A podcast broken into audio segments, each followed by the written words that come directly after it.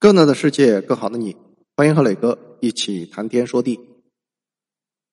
满清入关之后，基本上是把大明的制度照单全收，自然呢也学习了大明的各种金融政策，包括了银铜双位制度。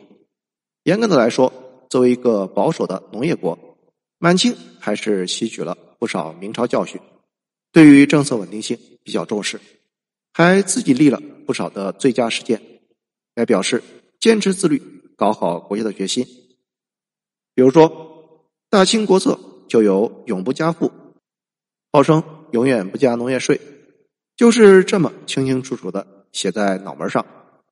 而仅仅就金融制度而言，即使在跟准格尔打仗、财政相当紧张的时候，也没有搞汉武帝白金这种货币贬值，算是比较有底线。所以在咸丰之前。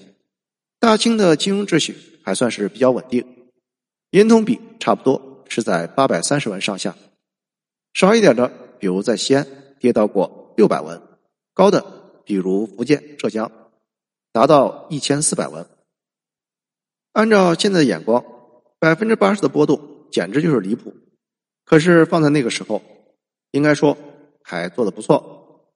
接下来的事情，大家历史书上早就学过，货币输入。白银外流，巨额的贸易逆差再次导致了货币紧缩。道光年间，银铜比率平均到了一千两百文，高的达到了两千文。米价涨了四五倍，明末的那个亡国的苗头又出现了。之后，林则徐禁烟，阻止了白银外流。鸦片战争、太平天国起义一阵折腾，财政实在撑不住了，只好又祭出了祖宗的法宝。那就是铸大钱，搞货币贬值。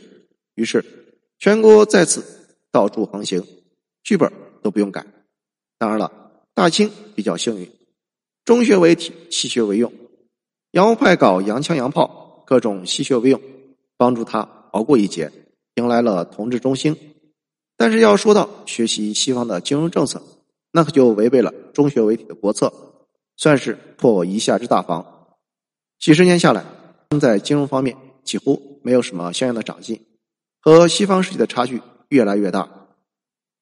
在一七一七年，英国议会同意皇家铸币厂厂长艾萨克·牛顿的建议，把其货币和黄金直接挂钩，从而形成了世界上第一个金本位制度，拥有价格稳定、流通便捷的优点。而在此时，大清还在琢磨着是不是使用铜钱。放弃白银。一七七六年，亚当·斯密发表了《国富论》，提出市场的作用是一只看不见的手，开创了现代经济学。而在此时，大清则在讨论银价下跌、物价上涨是不是因为人口太多。一八一七年，大卫·李嘉图发表了《政治经济学和税收原理》，探讨比较优势。而此时的大清则在思考。为什么银通的比值老是上上下下？一八三五年，英国的股票市场经历了大崩溃，两年之后又崩溃了一次。无数个聪明的脑袋开始研究市场规律，思考如何用最新的电报技术。而此时的大清则在讨论，到底运输饷银能不能用民间票号做汇兑，而是不是该继续用镖局？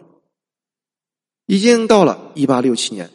卡尔马克思发表了《资本论》第一卷，已经在探讨资本主义制度的终结，而此时的大清还在探讨着北京物价高涨到底是不是因为京城的银票太多，实物白银不够。最后的结论则是重回组织，京想继续用镖局，简直差的是匪夷所思。武器的落后固然可怕，然而知识的落后才是真正要命的东西。中学为体，西学为用。在金融竞争的时代，中学这个体是用什么竞争？难道是用镖局吗？还是一个能打十个的叶师傅？如果竞争不过，那后果可就严重了。回到一八六四年，在这一年，天津陷落，太平天国失败，帝国的核心区域基本恢复和平。第二年，人类历史上第一家总部设在香港的银行——香港汇丰银行创立。资本额五百万港元，股东包括了各大洋行。仅仅一个月之后，汇丰上海分行设立。一八六五年，有形的战争结束，无形的战争才刚刚开始。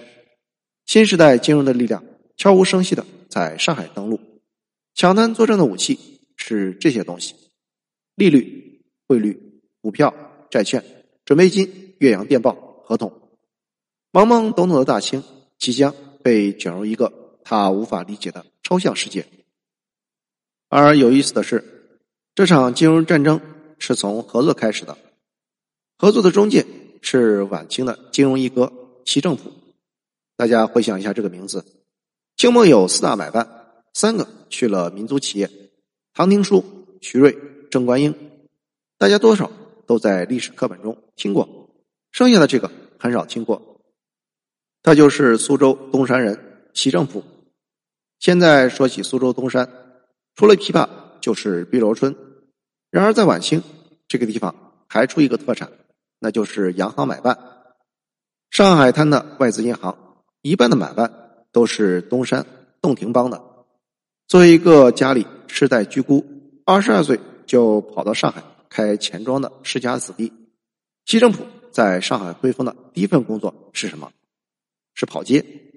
听起来呢像是外卖小哥，不过实际上他是干的非常典型的金融机构发展路线，就是俗称的业务营销，到处拉存款，找投资项目。按照现在外企的模式，应该是一路拼业绩，努力帮助中国经济增长，然后混个中高层，然后呢去个互联网金融什么的。不过呢，大清自有国情在。一八七四年，日本进攻台湾，搞出一个牡丹事件，强行吞并了琉球，宗主国大清自然非常紧张，于是福建海防的事情被提上议程。作为北洋大臣。李鸿章自然支持搞海防，可是问题来了，钱从哪里来？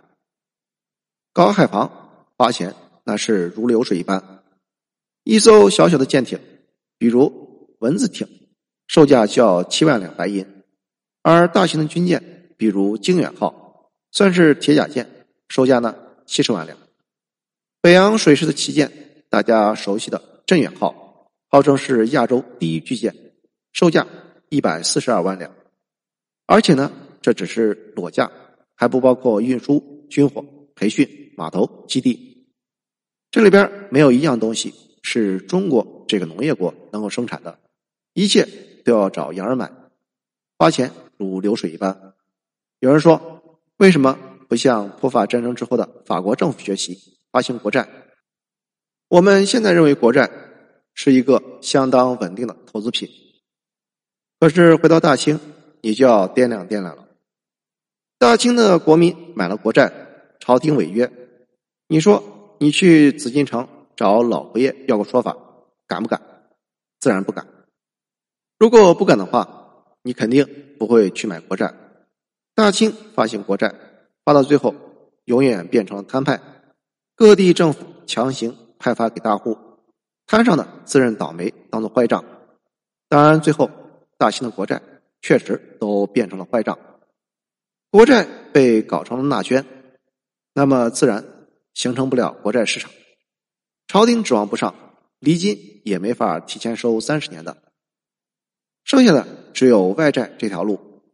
外债洋人倒是愿意借，毕竟铁甲舰在天津，火轮船停在长江，紫禁城里的老爷们扪心自问，的确不敢拖欠。